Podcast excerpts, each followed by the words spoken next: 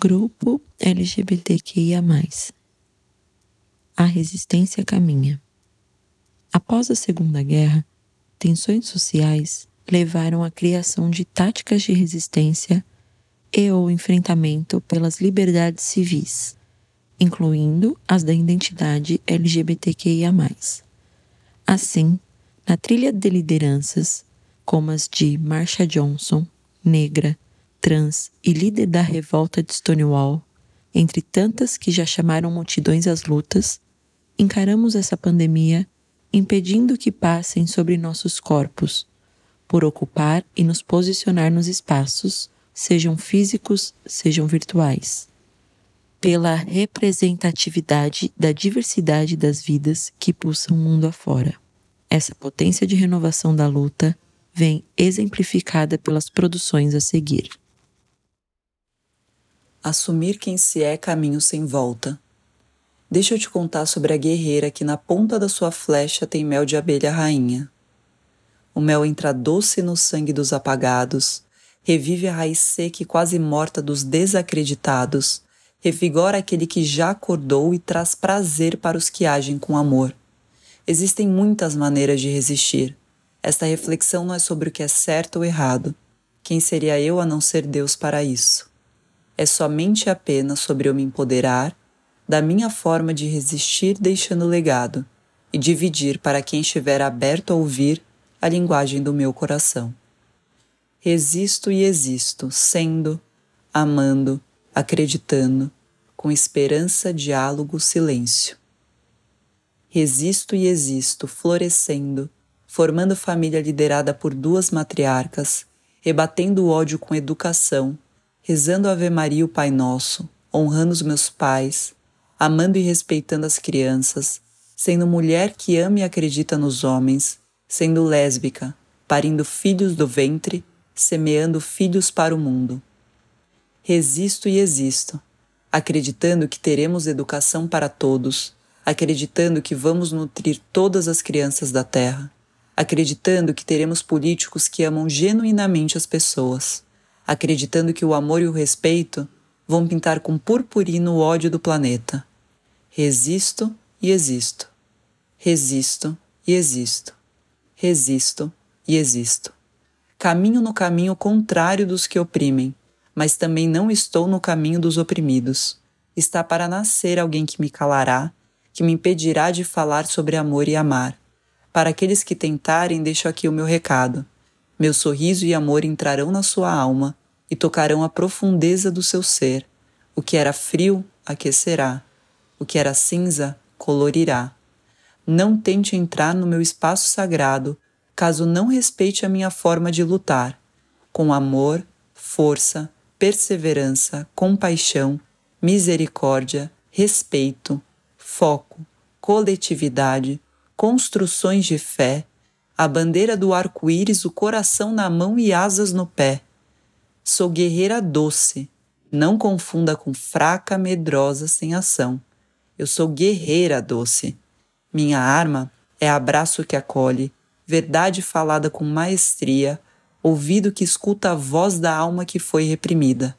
É assim que eu luto, é assim que eu resisto, essa é minha forma de protestar, essa é minha forma de deixar um legado, de uma resistência que não apenas existe, mas sim que vive.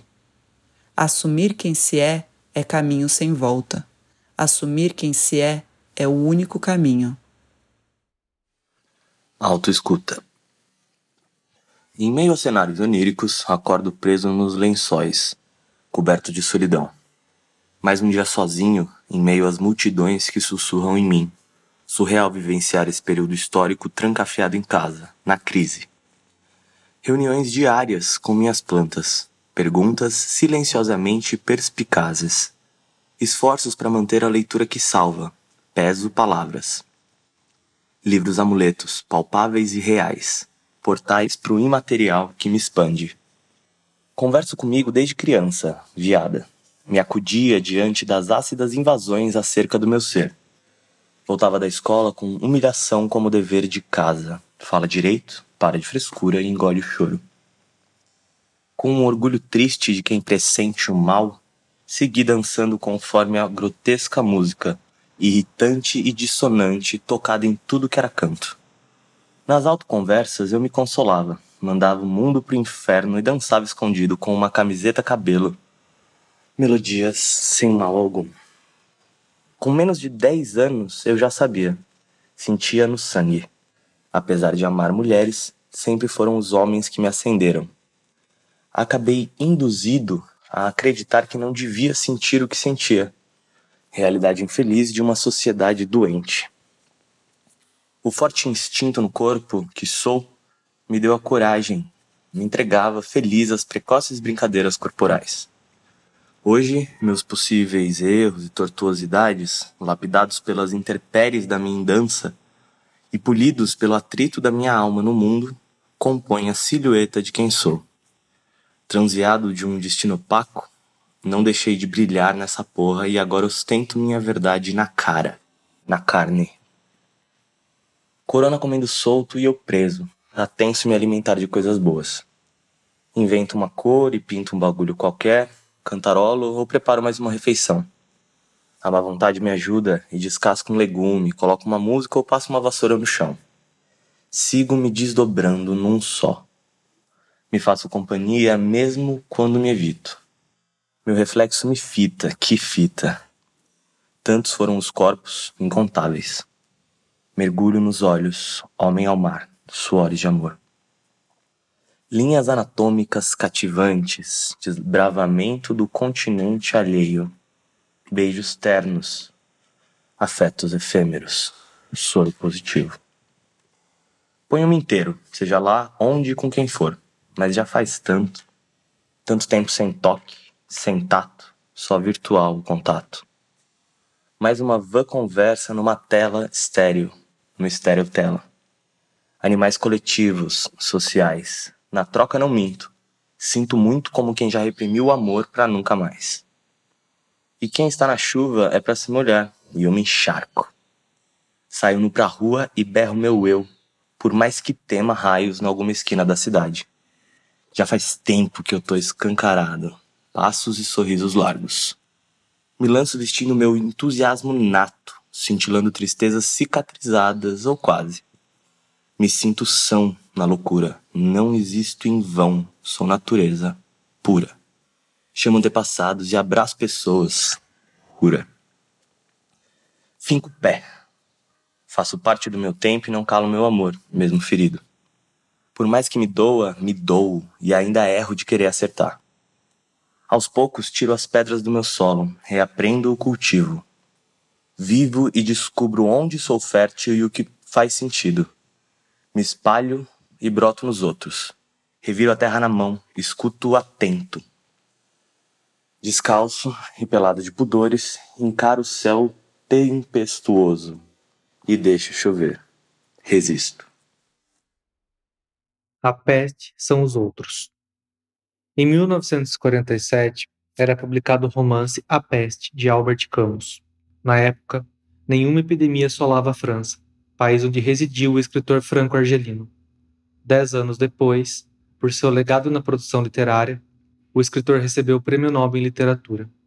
Talvez o êxito das obras de Camus seja o reflexo de legítimos testemunhos de angústia e da presença constante da morte nos conflitos de sua época. Após mais de sete décadas desde seu lançamento, o romance de Camus volta à tona e alcança expressivos índices de excessos. O motivo? O nosso momento atual, regido por uma das mais devastadoras pandemias da história humana. O mês do presente texto é junho, junho de 2021, 16 mês da pandemia em nosso país, o qual apresenta dados alarmantes entre mortes e comorbidades, com efeito decorrentes do modo imprudente e temerário que tratamos este gravíssimo caso de saúde pública vidas ceifadas, famílias enlutadas. O Brasil clama por socorro. Ainda assim, não consigo ignorar o que este mês representa para os meus. Junho é o mês do orgulho. Eu chamaria de mês do afeto. Uma data que carrega o símbolo da luta pela vida e pelo direito de existir. Nós, que de peste entendemos bem. Já fomos apontados e categorizados como disseminadores da peste na década de 1980 objetos de uma medicina higienista e de uma política populista e fascista que alguns ainda temem em sustentar. E os direitos humanos? Horas. Direitos humanos para quem, cara pálida? Sobrevivemos na região do globo que figura no topo da lista de assassinatos de pessoas trans. Por aqui, optaram por dicotomizar gêneros e até cores. Pouco importa. Somos muitos. Irão irão nos afastar. Somos metamórficos, multicoloridos, e, ainda que pelas sombras ou pelas margens, insistimos em brilhar. Entre múltiplas letras, somos identidades a flanar. Julgaram nosso amor e nossos modos de relacionar. Julgaram.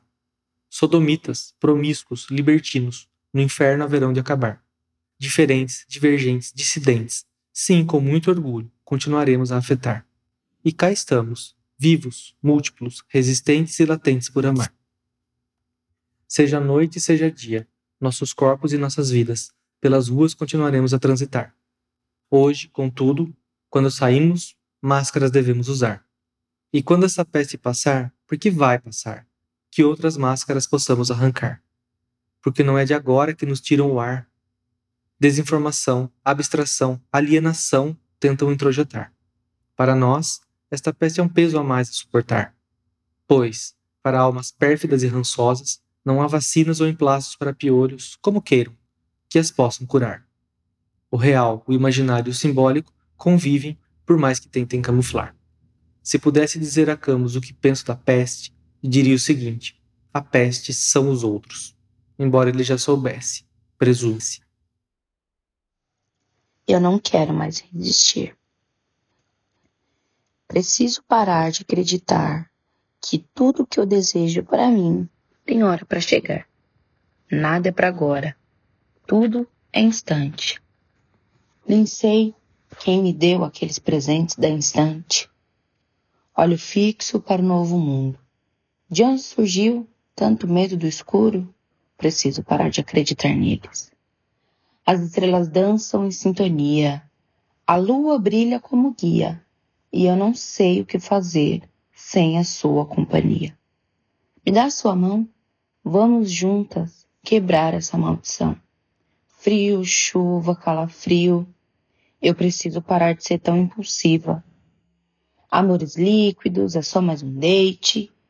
Tenho crush naquela menina, mas ontem eu beijei a balada inteira. Eu nem sei beijar.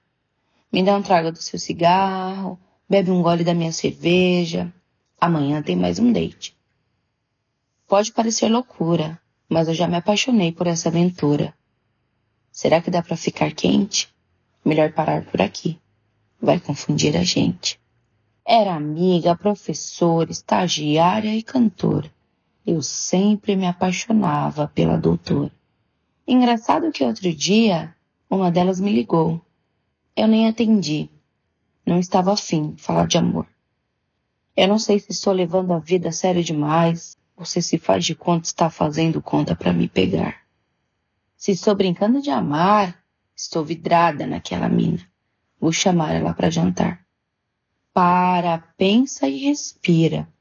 Dance conforme a sua música.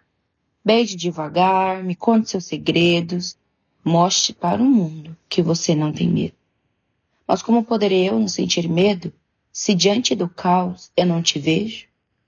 luzes apagadas, a cidade parou. O farol da esquina pifou. Ônibus, trem e metrô. Cadê todo aquele tumulto no corredor? Faz bolo, cria receita nova, decora uma varanda e dança bossa nova. Só não esquece de ligar para mim. Eu não tenho sintonia com nada. Eu tô chapada. Pode até parecer fraqueza, pois que seja fraqueza, então. O toque, o cheiro, o calor e o beijo. Tudo nela se transforma em desejo. Meus pensamentos vagam em busca de algo que eu não sei o nome, desconheço. Eu não quero a resposta para tudo, só quero sentir mais um pouco eu não quero me fazer de forte, quero chorar e pedir socorro. Nada ficou no lugar, tudo perdeu sentido. Quem foi já não quer mais voltar. Quem chegou precisa ir. Gritos, leitos, cemitérios. Alguém sabe o que aconteceu aqui? Não preciso de justificativas. Eu não quero explicações. Só não quero parar. Mas parou. Acabou. Tudo mudou. Orgulho? Só no mês de junho? Fica bonitinho mudar aqui esse logotipinho. Não vou contratar essa bichona. Mulher sapatão até consigo. Elas não engravidam, só correm perigo. Eles não sabem de nada. O que está acontecendo no mundo? Quem são essas pessoas aqui? Eu não consigo respirar. Me falta o ar, a luz, o abraço e alguém para conversar. Perde-se familiares, amigos, amores. Só não desse vírus, mas de todas as dores. Eu não voltei. E a gente combinou que era para sempre. Olha só essa pandemia atrapalhando a gente. Quem perdeu foi você. Agora não brigue com o mundo por conta da sua ex. Ela partiu, partiu e nunca mais voltou. Não voltou, não. Tchuru. Abrace agora e ame hoje. Se perdoe. Não precisa ser forte o tempo todo. A gente caminha em passos lentos, um pouco mais acelerado que nos anos 1980. Mas não quero caminhar resistindo. Eu quero viver meu amor livre e ser orgulho 12 meses do ano, não só em junho. Por Tamires Bianca Araújo. A Fuga, por Maurício Rosa. Daqui a cinco minutos deixarei essa casa. Não volto nunca mais. A fuga deve ser fácil. Ou não, porque a estrada que nos leva para longe pode ser livre e retilínea ou cheia de declives e buracos. Pior ainda quando, ao fugir, você se depara com a rota dos caminhos que se bifurcam, esquerda ou direita, paraíso ou inferno, sul ou norte. Já não basta tentar escapar. Ainda é preciso fazer as malditas escolhas. Quando o caminho não é livre, tudo leva à colisão. Projeto imagens de grandes choques entre pessoas nas ruas, trombadas animalescas, baques frontais entre aviões e helicópteros, o Titanic e o iceberg, meu pai e eu. Passei muito tempo elaborando rotas de escape, road movies impossíveis, um futuro que cabia na minha mão. Tudo longe daqui e do homem que me criou. Acabo de ligar a TV e vejo que atingimos uma marca surreal de mortes na pandemia. A tragédia, é bizarro, me traz pulsão de vida. O medo hoje é também uma mola propulsora. Eu fraquejo quase sempre, mas tenho muita coragem. Lembro do Antônio e sinto fome de beijá-lo. Nunca mais o verei depois que sair por aquela porta. Meu pai nos viu juntos, Antônio e eu, no dia 1 da quarentena. Antes tivesse me expulsado de casa, mas preferiu me ter por perto e me torturar diariamente. Ele disse que nunca me aceitaria como sou, que eu era o grande desgosto da sua vida e que se me visse de novo com um homem meteria uma bala na minha cabeça. Um filho viado? esbravejava. Nem aqui nem no inferno. Não nos falamos nem nos olhamos mais desde então. Não dividimos os talheres nem os copos. Somos dois estranhos. Já são mais de dois anos e meio de quarentena em silêncio. Eu, além de escapar disso tudo, não sei o que fazer nessa rinha de galos na qual estou predestinado a sangrar. Mas agora falta pouco. Preciso ir embora e descobrir uma história possível. Coloco minha mochila nas costas, levo dinheiro suficiente para pegar dois ou três ônibus rumo a qualquer lugar longe daqui. Abro o portão de casa, a rua está vazia e uma leve neblina cobre tudo à minha frente. Penso mais uma vez em Antônio e no que não podemos viver juntos. Fecho o portão e ganho a rua. Enquanto caminho, não olho para trás. Aguardava na sala de espera chamar seu nome. Tentava em vão manter a calma, mas sua ansiedade fazia com que ele não parasse quieto na cadeira. Balançava a perna nervosamente.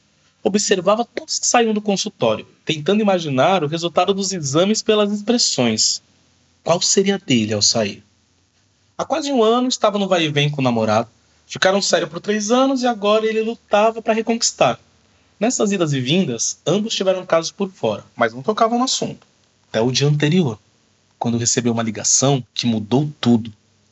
Tinha conhecido Marcelo algumas semanas atrás, um gato de tudo, bofe. Transaram algumas vezes, na casa dele, na sua, só que da última vez a camisinha estourou. Ambos juraram um pro outro que não tinham nada. Os dias passaram, trocaram algumas mensagens vazias e o incidente caiu no esquecimento. Até que Marcelo ligou e, sem muitos rodeios, disse que testou positivo para HIV e recomendava que ele também fosse se testar. O chão se abriu e ele ficou em queda livre por quase uma hora. Tinha tirado a carta, a torre, repetidas vezes nas últimas tiragens de tarô. Dois dias depois, sua mãe testou positivo para Covid. Depois de poucos dias, estava entubada na UTI. E veio o tombo. O tombo não, os. Toda a sensação de segurança se foi desde que o vírus mortal chegou à sua família. A única pessoa que sempre o apoiou poderia não mais voltar para casa, e ele podia ter HIV. Ligou para o ex, com quem fez sexo sem camisinha, contou chorando que faria exame no dia seguinte. A única resposta gélida foi: me avisa. E agora, lá estava, a ponto de surtar com a espera no centro de testagem. Lembrou-se de quando era criança e ouviu uma pregação de um pastor que disse enfaticamente que a AIDS era uma maldição divina para os homossexuais. Nunca esqueceu essa fala. E uma parte dele sempre esperou esse castigo. Foi chamado. Como segundos podem demorar tanto e poucos passos parecerem eternos? Jurou que notou no rosto da enfermeira uma tensão. Preocupação? Ela estava com uma prancheta quando chamou os outros? Hum, esperava o pior. Tinha pesquisado sobre o tratamento na madrugada insone. Muita coisa mudou. Não é mais uma sentença de morte. Mas ele nasceu no meio dos anos 80 e não estava fácil se manter calmo, mesmo com as informações sobre o quanto hoje em dia é uma doença muito menos mortal do que já fora. Estava pronto para a notícia que mudaria sua vida para sempre. Não reagente. Oi? Ficou descrente, riu nervoso. Já na rua o celular tocou, era sua irmã. Coração apertou. Chorou como criança quando ouviu que sua mãe estava respirando sem os tubos. Chegou em casa, mandou uma mensagem para o ex, isso nem importava mais. Ele estava saudável e sua mãe se recuperando. À noite, sonhou com o Molu o abençoando. O abraçou e disse: Pega o que é teu e se livra da culpa venenosa, meu filho. Do céu não cai castigo. Acordou e bradou entre lágrimas: Ratotô! No one forgets a volcanic eruption. Para ler ao som de Monte Castelo, Renato Russo. O fogo independe da ação antropológica, mas o homem depende do fogo, ao menos do metafórico. Assim como o fogo, para se consumar, depende do oxigênio, nós humanos precisamos dele a cada abertura da caixa torácica. E um dia ela vira o fogo arder, justamente aquele que nos românticos versos camonianos ardia sem se ver. Já antes conhecera o calor, a luz, no amor de seus pais e aqueles que lhe circundam. Esse, face essencial. Porém, é apenas uma das muitas formas e por si só não é o suficiente. No universo existem 24 formas de combustão, que juntas compõem um fenômeno único. Mas justo dessa a vigésima quarta, muitos têm medo. Sem a presença dela, a dor desatina, a ferida exposta dói. No mês 6 de 2021, tempos nos quais o abraço faz-se fora da regra, ela, por diversos meios, nos aquece. Diante de tal anomalia, o vulcão, que por sua vez manteve-se quieto, por muito tempo, nunca inativo, entrara em erupção. E a lava, sutil caminhara pela cidade. Em tempos pandêmicos, avistara as ruas vazias e pessoas também. Presencial ou virtualmente, preenchera cada um. Por mais que dela tivessem medo, é mês do amor. Agora, com a vigésima quarta, vamos livres amar não só o mês, mas o ano inteiro. Aos amedrontados, não se preocupem. Ninguém será queimado, apenas abraçado, aquecido. O amor Em tempos gélidos, aquece. No calor, complementa. Existe aquele ditado que diz que tudo em excesso faz mal, mas dele o exacerbado nunca antes fora experienciado. O fogo é quente ponto. Nisso não há paradoxo algum. Se o futuro a nós pertence, o gelo vai queimar. O fogo é revolução, o fogo é resistência, o fogo é amor. Amor. No one forgets a volcanic eruption. Por onde a lava passar, por passos lentos ou largos, nada será como outrora. Cais, por Ale Monteiro. Bom dia, Sérgio. Olá, Lucas. Você trouxe frutas para o desjejum? Uma alimentação saudável começa no belo reforço matinal, horas. No começo do ano passado, quando você me disse na faculdade que se mudaria para o mesmo prédio onde moro, nunca pensei que compartilharíamos tanto nossa rotina nessa quarentena prolongada. Pois é, você é uma pessoa muito especial para mim. Aí, quando ouvi falar das restrições e cuidados, quis aproveitar a oportunidade mais de você para além da rotina de grupos de pesquisa em que colaboramos nas disciplinas que ministramos lá na faculdade. Ah, e essa vontade veio mesmo com os nossos quase 30 anos de diferença? Afinal, em 10 anos eu já estarei aposentado, enquanto você começou lá há menos de 5 anos. Sua alegria, criatividade, bom humor e repertório trazem muita luz para esses momentos tenebrosos. Minha ideia na época era pedir para dividir o apartamento, mas achei que fosse uma chegada muito acelerada. E agora, com essa nossa convivência diária para refeições, montagem de aulas, playlists musicais, exercícios e filmes juntos, você acha que ainda precisa subir escadas para ir embora todo dia? Na verdade, meu desejo é dizer para você que minha fascinação só aumentou com esse nosso convívio intenso. Receava me taxarem de sugar baby explorador ou algo assim. Mas depois percebi que seus modos espontâneos, livres mesmo, me dão força para deixar qualquer fala fora da porta. Amo você e quero que possamos viver ainda por muito tempo juntos. Quem critica terá só o vento para ouvi-los. Sérgio então ficou atônito. Lucas o beijou firme, serenamente, abraçando calorosamente por vários minutos. Nossa, que maravilha! Isso assim pela manhã? Uau!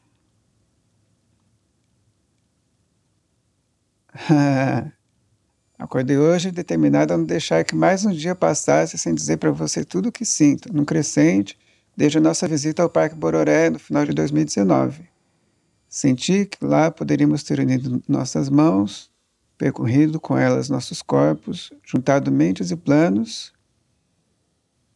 Mas você cruzou a represa naquela balsa e fiquei na ilha a esperar um novo momento cais. Como assim cais? Close, atitude, inspiração e sentimentos. Coisas que todo dia nós, LGBTQIA, devemos comemorar em meio às mudanças e riscos constantes. Resolvi que, apesar de um dia comum, hoje seria o marco do começo da nossa caminhada de amor.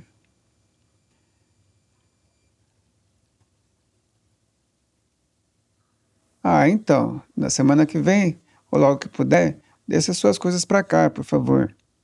Assim definimos melhor os nossos caminhos futuros. Espera, trouxe para você umas palavras. Nesse mês do orgulho dos namorados, a melhor escolha é ter você ao meu lado.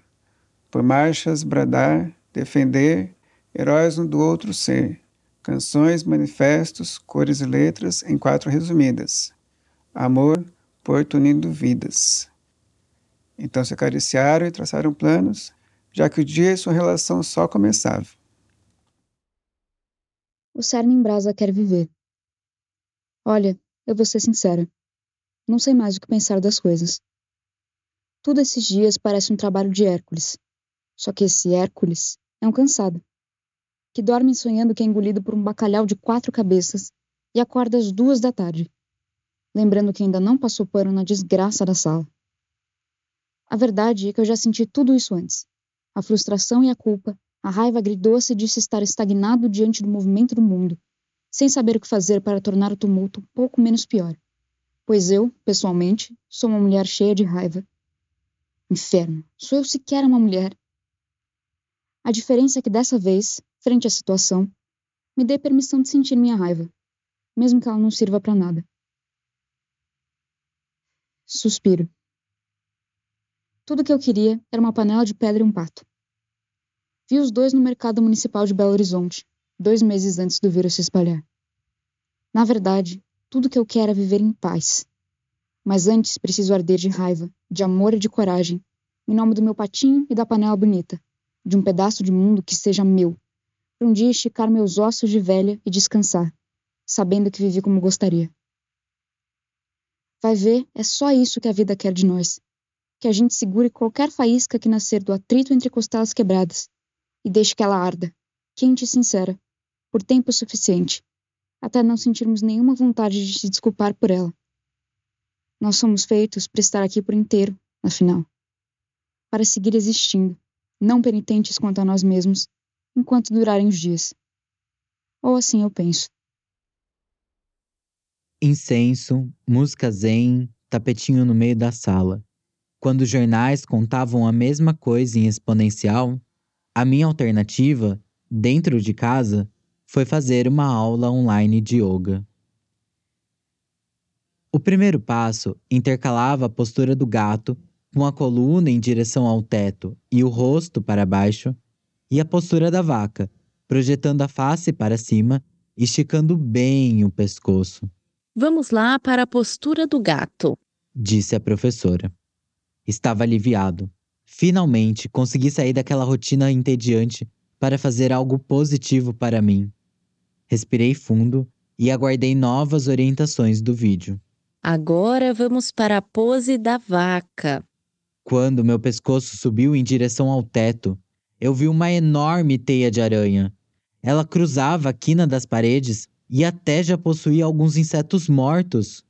Fiquei apavorado e enojado como aquilo aconteceu bem em cima de mim sem que eu percebesse?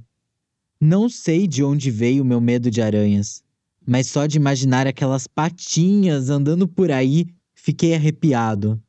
Será que ela andou na minha comida? Será que eu a engoli enquanto dormia? Uma vez li um estudo que dizia que uma pessoa engole ao menos duas aranhas enquanto dorme ao longo da vida. Eu nem sei se isso é real. Voltando para a posição do gato. Com o rosto para o chão, era impossível me concentrar. Notar a teia de aranha me fez perceber cada poeira do chão.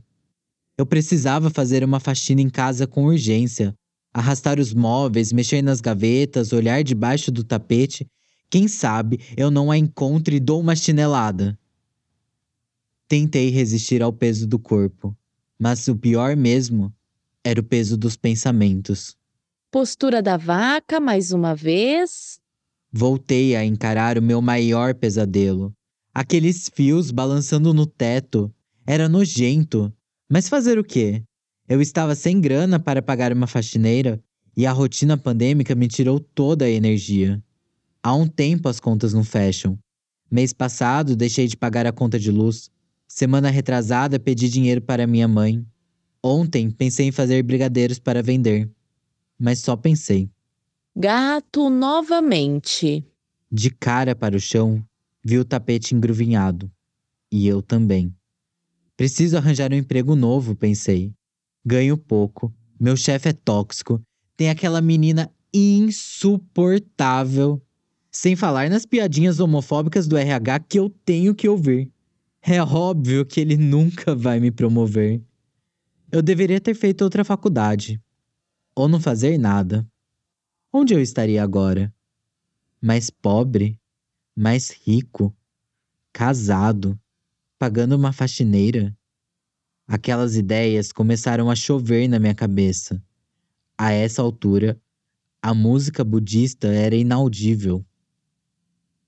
Eu estava determinado a mudar tudo ao meu redor, faxina, emprego e até medo de aranhas.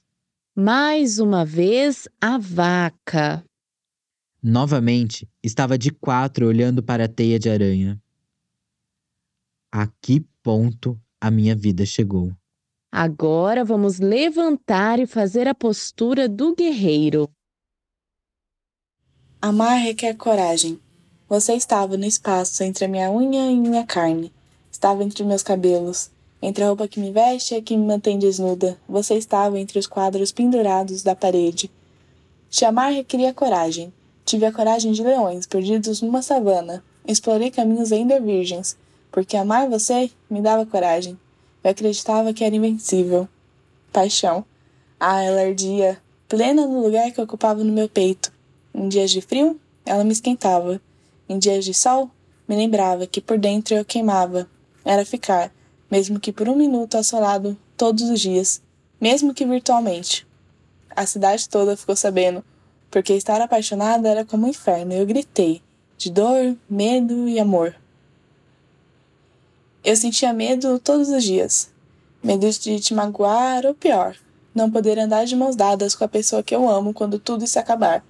Medo da nossa família desaprovar, medo de que o peso do mundo caia sobre nós e que eu tenha que te desconhecer. A indiferença é pesada e pensar nela com teu rosto me sufoca. Mas os fins? Os fins nem sempre precisam ser ruins e devastadores. Nem sempre possuem motivos nem explicações. Os fins são um ciclo ininterrupto, uma promessa silenciosa entre o esquecer e manter na lembrança. Agora você estava distante. A impossibilidade de te tocar nos afetava, e o peso do mundo caiu sim sobre nós. O peso de viver em bairros diferentes, mas ainda assim parecia impossível pensar em nos ver um dia. A desesperança bateu em nossas portas sem chances de seguir em frente com todos os nossos planos pós-pandemia. Mas a saudade não me sufoca. E eu entendo que não importa quão longe alguém esteja de você, a parte mais bonita ficou. E vive. Eu resisti por amar você e continuarei resistindo por todos aqueles que não tiveram a oportunidade de amar. Fim de consulta Denner B. Lopes. E o que está aprendendo com tudo isso? O psicólogo perguntou, a voz abafada pela PFF2. Que ainda sinto falta dele, que estamos ligados por alguma coisa mais forte que esse próprio sentimento, que ainda o amo, ao mesmo tempo que não. Tem dias que me sinto feliz por não viver mais aquela rotina, de visitar seus pais e amigos, as preocupações que sempre me afligiam estando com ele. Aprendi que apesar dos momentos traumáticos como as traições e as mentiras, ele ainda segue comigo. Hoje minha cabeça precisa fazer um esforço maior para lembrar das partes ruins mas com as boas não tem dificuldade. Eu tentei me matar por aquelas coisas, e isso me assusta às vezes. Abaixei a cabeça, envergonhado, e encarei por um instante a caixa de lenços ao lado da poltrona. Pensei em como meus problemas pareciam tão poucos perto dos que precisavam recorrer àquilo. Ele continuava ali, mesmo depois de tanto tempo. Ontem sonhei com nossa viagem para Buenos Aires. Tudo era tão vívido, Estávamos em lugares diferentes dos que tínhamos ido e ele falava comigo, mas eu não conseguia ouvir sua voz. Talvez uma parte minha só quer ter a confirmação de que ele sente o mesmo quando pensa em mim, mas sei que não. Ele já passou por isso mais vezes que eu. Sabe como lidar com o fim de um relacionamento conturbado. No dia da mudança dele para São Paulo, vi que ficou feliz com a chegada do caminhão, enquanto eu o ajudava com as coisas e chorava. Ali percebi que o tinha perdido, quando notei que ele parecia se sentir livre da minha presença. Sinceramente, eu também me sentiria desse jeito se estivesse em seu lugar. Ele esperou que eu continuasse. Como não o fiz, hoje, como se sente? Bem, sinto que preciso vê-lo novamente, pegar a parte de mim que levou. Aconteceu com os outros homens que me relacionei. Não consigo sentir nenhum afeto por eles hoje mas não sei se seria diferente. Ainda assim, acho que preciso vê-lo, e mais que isso, preciso que ele me veja. Mais adulto, diferente do que eu era antes, mais homem. Não tenho pretensão em reatar nada. Lembro do bem que me fez quando estávamos juntos e do mal também. Só quero me pegar de volta e seguir em frente sem precisar me preocupar com seu fantasma. Talvez possa ter um pouco a ver com o ego também. Eu amei as coisas que ele fez por mim e aprendi muitas outras, impossíveis de esquecer. Tudo o que quero é me libertar desse sentimento, mas apesar de tudo me sinto bem em não estar mais com ele. Essa é a única coisa que me deixa dormir tranquilo à noite. Você sabe o que sente e sabe o que quer. É um bom caminho. O que sei é que a única pessoa que merece incondicionalmente o meu amor sou eu mesmo. Foi a melhor coisa que esse relacionamento me ensinou. Nesse ponto, acho que estaremos atrelados por toda a vida. Olhei uma última vez para o psicólogo. Seu olhar já dizia tudo o que eu precisava saber. Ao me levantar da poltrona, meu corpo agradeceu. Aquele peso e nó na garganta desapareceram. Não era nossa última sessão, mas na despedida ele me abraçou como se fosse, pela primeira vez. Ele, mais que qualquer um, sabia de todas as coisas pelas quais eu havia passado. Foi reconfortante. Apesar de tudo, a única coisa que os humanos não são imunes é o amor. Pode demorar muito ou pouco, mas isso passa. Sempre passa.